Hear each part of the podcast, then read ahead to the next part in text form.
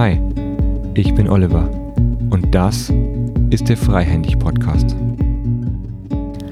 Hallo und herzlich willkommen zu dieser Episode im Podcast. In diesem ersten Change Impuls für dieses Jahr soll es um das Thema, wie starte ich einen Veränderungsprozess in einer Organisation gehen. Doch bevor ich in diesen Impuls starte, möchte ich euch erstmal orientieren, welche drei Schwerpunkte es in diesem Podcast in diesem Jahr geben wird. Der erste Schwerpunkt sind Change-Impulse.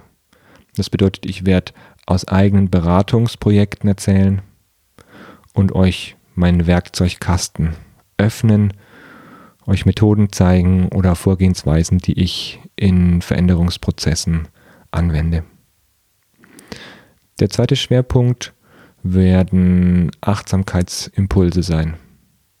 Achtsamkeitsmomente, in denen ihr mit mir ein Stück Achtsamkeit einüben könnt. Und ich euch aber gleichzeitig auch erzähle, was es für mich mit Meditation auf sich hat, warum es so gut wirkt und warum Meditation aus meiner Sicht die beste Methode ist, um sich persönlich weiterzuentwickeln. Der dritte Schwerpunkt werden Gespräche mit interessanten Beratern oder auch internen sein. Da lasst euch überraschen, wen ich da so aus meinem Hut zaubere. Jetzt zum Thema. Wie starte ich eigentlich einen Veränderungsprozess? Also worauf achte ich, wenn ich neu in eine Organisation komme? Für mich ist das Wichtigste, dass ich mit, meinem, mit meiner Beraterhaltung ja sehr situativ und kontextorientiert vorgehe. Das bedeutet, ich schaue mir die Situation der Organisation und das aktuelle Marktumfeld der Organisation an. Aufgrund dieser Situation und meiner Erfahrung und auch der Situationseinschätzung der Führungskräfte wähle ich, auf welche Art und Weise ein Veränderungsprozess Erfolg haben könnte und gestalte dann auch den Prozess dazu. Und dieses Veränderungsvorhaben kann man unterschiedlich aufsetzen. Das ist das Interessante, worüber ich heute mit euch sprechen möchte, worüber ich euch heute erzählen möchte. Nämlich, zu Beginn ist eine ganz wichtige Entscheidung notwendig, nämlich startet man den Veränderungsprozess als Change-Projekt oder ist der Veränderungsprozess etwas, was ständig und dauerhaft in der Organisation verankert ist und täglich läuft. Dazu möchte ich die beiden unterschiedlichen Vorgehensweisen erstmal trennen, damit ihr die sehr deutlich vor Augen habt. Also stellt euch so vor. Eine Organisation ist natürlich immer einem Veränderungsprozess unterworfen. Die ganze Welt, die Wirtschaft, alles verändert sich stetig. Ich meine, ihr habt bestimmt schon mal das äh, Wort alles fließt, Pantarei, diese zwei Wörter, Wörter gehört. Berühmte Worte von Heraklit. Und in diesem alles fließt steckt ja auch drin, dass Veränderung immer möglich ist. Nur in Organisationen bilden sich ja auch immer wieder Pfadabhängigkeiten und Routinen aus. Und dann wird es knifflig. Denn diese bedrohen dann die Wandlungsfähigkeit der Organisation. Gleichzeitig sind diese Abhängigkeiten, die entstehen und auch Routinen, wichtig, weil sie schaffen stabile Zustände, in denen die Organisation Geld verdient.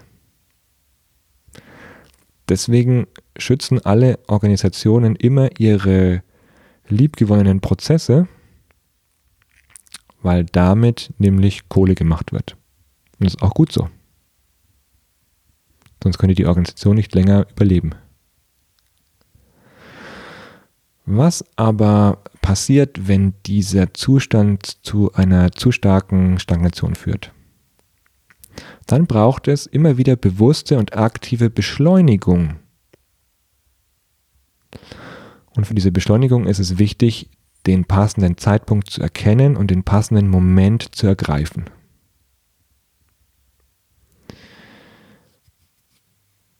Für mich ist es eines der wichtigsten Merkmale eine der wichtigsten Fähigkeiten von Führungskräften, dass sie in Organisationen diesen Moment für entsprechende Maßnahmen sehen und ihn auch ergreifen.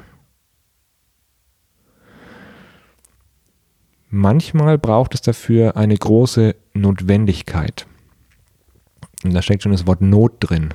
Also ein gewisses Leiden in der Organisation, damit so ein Veränderungsprozess angestoßen wird.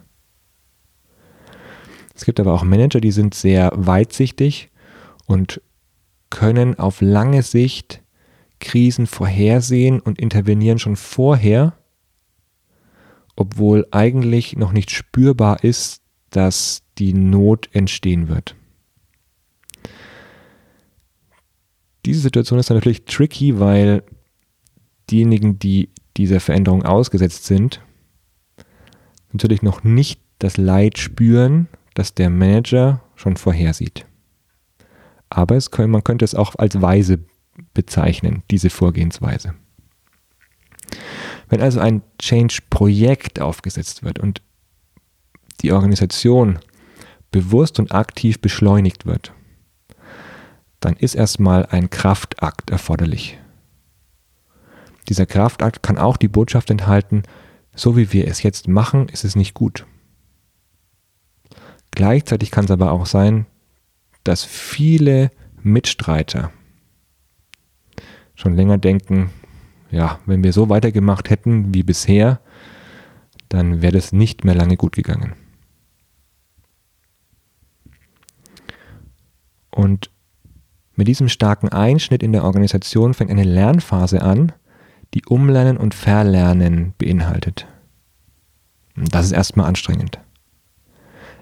Es ist aber auch normal, dass man dann erstmal schlechter ist als vorher, weil man braucht die Zeit für den Umbau, um auf ein neues Level zu kommen. sieht man auch besonders bei Kindern. Bei meiner Tochter sehe ich es immer wieder. Wenn sie eine Lernphase hat, dann kann sie Dinge nicht mehr, die sie vorher konnte. Und ich als Vater mache mir natürlich dann Sorgen. Gleichzeitig, wenn ich mir bewusst bin, dass es eine Lernphase ist, kann ich diesen Moment aushalten und freue mich dann, wenn ich sehe, welchen neuen Sprung sie gemacht hat im Lernen. Diesen Preis, erstmal schlechter zu werden, sind aber Manager auch oft nicht bereit zu zahlen, weil es bedeutet, dass sie schlecht dastehen vor den Managern, die über ihnen sind. Das bedeutet für mich, es braucht in dieser Situation eher Leader, also es braucht Menschen, die vorangehen und die so ein Change-Projekt auch ziehen. Gleichzeitig ist es in so einem Prozess wichtig, das Alte zu würdigen und den Aufbruch zum Neuen trotzdem und gleichzeitig stattfinden zu lassen. Diese Gleichzeitigkeit zuzulassen, ist die große Herausforderung in einem Change-Projekt. Jetzt springen wir rüber in die andere Art einer Veränderung, nämlich die ständige und stetige Veränderung. Man könnte sie auch nennen evolutionär, emergent, sukzessiv, subkutan. Und es bedeutet im Grunde, dass eine stetige Verbesserung im Alltag stattfindet. Bei mir in Beraterkreisen wird auch von Changeability gesprochen. Das bedeutet, dass Change das neue Normal ist, weil Organisationen immer mehr davon ausgehen, dass sie nie wirkliche Plateauphasen mehr erreichen, sondern jetzt mit Digitalisierung sich die Umwelt so stark verändert, dass ihr eigenes Geschäftsmodell immer wieder neu durchdacht und damit auch interne Veränderungen immer wieder neu angestoßen werden müssen. Diese Art Veränderungen einzuführen, nämlich stetig und ständig, heißt auch einen Abschied vom Leidensdruck zu nehmen. Das, was Cotter, einer der Beraterpäpste, immer mit Sense of Urgency benannt hat. Nämlich, es muss ein Leidensdruck da sein, damit Veränderung zustande kommt. Nein, in diesem Konzept nicht. In diesem Konzept kommt eher der Wunsch nach Veränderung vor. Also der Wunsch, sich selbst und die Organisation selbstständig zu verändern. Dafür müssen Menschen dann aber auch ausgeschlafen, wach und beweglich sein und auch bleiben. Sie müssen die Eigeninitiative ergreifen und es geht nicht darum, Veränderungsprozesse besser zu managen, indem man Projekte damit aufsetzt, sondern in der Organisation einen Zustand ständiger Unruhe und Flexibilität anzustreben. Es gibt also nicht einen Auslöser, wie dieses Change-Projekt, sondern eine Fülle von unterschiedlichen Veränderungsinitiativen, die parallel und selbstgesteuert laufen. Andersrum gedacht, was kann also jetzt ein Anreiz sein, um Veränderungen immer wieder in der Organisation entstehen zu lassen? Ich glaube, dass gerade eine Vision für diese Art der Veränderung notwendig ist, die spürbar ist für viele, viele Mitarbeiter. Dass es kluge Steuerungssysteme gibt, in der ja, bei denen Mitgestalten auch notwendig ist. Und die Kultur des Unternehmens kommt noch viel mehr in den Blick, denn in Kulturen, in denen Selbstverantwortung und Selbstorganisation großgeschrieben wird und auch die Strukturen dafür geschaffen wurden, lassen sich Eigeninitiative und neue Ideen natürlich viel besser verwirklichen als in sehr rigiden und starren Strukturen. Das bedeutet, in so einer Art von Veränderungsprozess ist ständige Reflexion des aktuellen Zustands und wohldosierte Intervention gefragt, um in permanenter Entwicklung zu bleiben. Konzepte dafür können sein die agile Entwicklung aus der IT-Szene, systemische Beratung oder auch Konzepte der lern lernenden Organisation.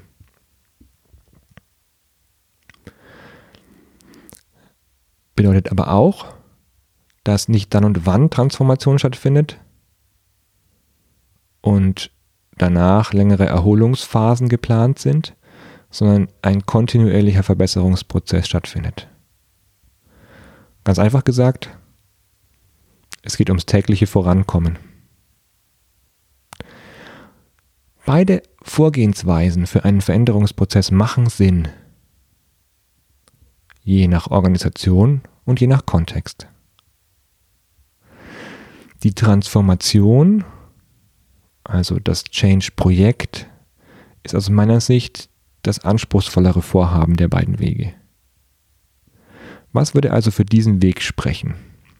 Ich habe mal ein paar Punkte gesammelt, die aus meiner Sicht wichtig sind und die ihr jetzt mitlaufen lassen könnt, wenn ich sie erzähle und damit auch eine Art von kleiner Checkliste ihr vor Augen habt, die ihr nutzen könnt, wenn ihr selbst in einem Veränderungsprozess seid oder einen starten möchtet und verstehen möchtet, wann kann man den Weg einer Transformation mit einem Change-Projekt gehen und wann ist es besser, kleinere, stetigere Veränderungen in den Alltag einfließen zu lassen. Also für das Change-Projekt spricht, die Not ist schon riesengroß. Und die Verschleppung vergrößert die Not auch noch. Also würde man kein Change-Projekt starten, dann würde die Not noch größer werden. Ein weiteres Argument wäre, die Wettbewerber sind enteilt oder haben schon aufgeholt. Wichtig ist auch, dass das Management und die Führungskräfte überzeugende Argumente für den Umbruch haben, dass die Zeit reif ist, also nicht nur die Not ist da, sondern auch die Weitsicht für den Veränderungsprozess ist da. Wichtig wäre auch, dass nichts Grundsätzliches im Wege steht, also Compliance, Richtlinien, IT-Systeme oder Budgetprozesse. Also all die Rahmenbedingungen, die eben eine Transformation zu mehr Selbstverantwortung eigentlich unnütz machen. Weil egal was man dann sich Schönes ausdenkt als Berater oder wie viele Qualifizierungsmaßnahmen auch immer stattfinden, wenn die Struktur nicht dafür geschaffen ist, dass flexibler gehandelt wird, dann passiert es auch nicht. Wichtig ist auch, dass für diesen Lernprozess, der erstmal einen, ja, eine Negativschleife beinhaltet, also erstmal schlechter zu werden, ist, dass Ressourcen vorhanden sind. Also dass nicht alle gerade so am Limit arbeiten, dass sie auch für diesen Change-Prozess eigentlich Kapazitäten haben. Und der Change Leader, die Führungskraft, die federführend im Veränderungsprozess ist, ist passend für den Transformationsschritt. Diese Punkte schaue ich mir an, wenn ich in eine Organisation komme. Und dann kann es sein, dass eine Nichtveränderung, also eine Beibehaltung der Situation, auch eine bewusste und stimmige Entscheidung ist. Oder dass sich eine Organisation bewusst auch für eine stetige Veränderung im Alltag entscheidet. Dass also mit kleinen Tools und mit mh, hm, gut durchdachten Veränderungsimpulsen die Organisation im Alltag immer wieder stimuliert wird, um sich besser zu machen und um neue Experimente zu wagen. Um am Anfang also entscheiden zu können, sind einige Leitfragen hilfreich. Ist die Veränderung wirklich notwendig? Erzeugt der Wandel einen Vorteil oder vermeidet er einen Nachteil? Warum, warum gerade jetzt oder kann man noch etwas warten? Kann die Organisation die destabilisierenden Change-Effekte verkraften? Stehen also auch zusätzliche Ressourcen zur Verfügung? Was, wenn kein Change-Projekt aufgesetzt wird? Welche gewichtigen Gründe gibt es für eine disruptive Veränderung, welche für eine evolutionäre? Beherrscht der Change Leader diese Art der Veränderung? Jetzt noch ein paar unbequeme Fragen. Wer in der Firma braucht das Projekt, das Veränderungsprojekt als Nachweis für die eigene Existenzberechtigung? Sind die Probleme in diesem Bereich, der verändert werden soll, oder in der Organisation wirklich so groß, wie behauptet wird, oder brennt es bei uns, bei denjenigen eigentlich an ganz anderer Stelle? Wenn es mein Unternehmen wäre, oder andersrum gefragt, an die Führungskraft, wenn es Ihr Unternehmen wäre, würde ich selbst die Veränderung so machen? Also würden Sie selbst die Veränderung so machen? Oder macht etwas ganz anderes eigentlich Sinn? In wie vielen Jahren werden Sie die Veränderung wieder in den gegenwärtigen Zustand zurückdrehen? Auch wieder Frage an die Führungskraft. Und was würde ein Kunde oder ein Aktionär zur Veränderung sagen, wenn er wüsste, was gerade an Gedanken für den Veränderungsprozess vorhanden sind und wie der Veränderungsprozess angegangen wird. Schon allein diese Überlegungen können einen guten Reflexionsprozess über Dauer und Wandel im Führungsteam auslösen. Deshalb insgesamt schon beim Start des Change-Prozesses ist es aus meiner Sicht wichtig, bewusst und kraftvoll sich zu entscheiden. Transformatives Change-Projekt, Nicht-Veränderung oder stetige Veränderung im Alltag. Also, ändern oder nicht ändern? Das ist hier die Frage. Viel Erfolg bei deinem Veränderungsprozess. Danke fürs Zuhören bei dieser Episode. Wenn dir der Podcast gefällt, erzähle es gerne weiter. Teile, like oder abonniere den Podcast. Du findest alle Infos dazu auf www.freihändig.net. Freihändig mit AE. Wenn du mit mir arbeiten möchtest, dann schau auf meine Homepage oliver-könig.net König mit UE. Alles Gute und auf ein freihändiges Wirken und Leben. Dein Oliver.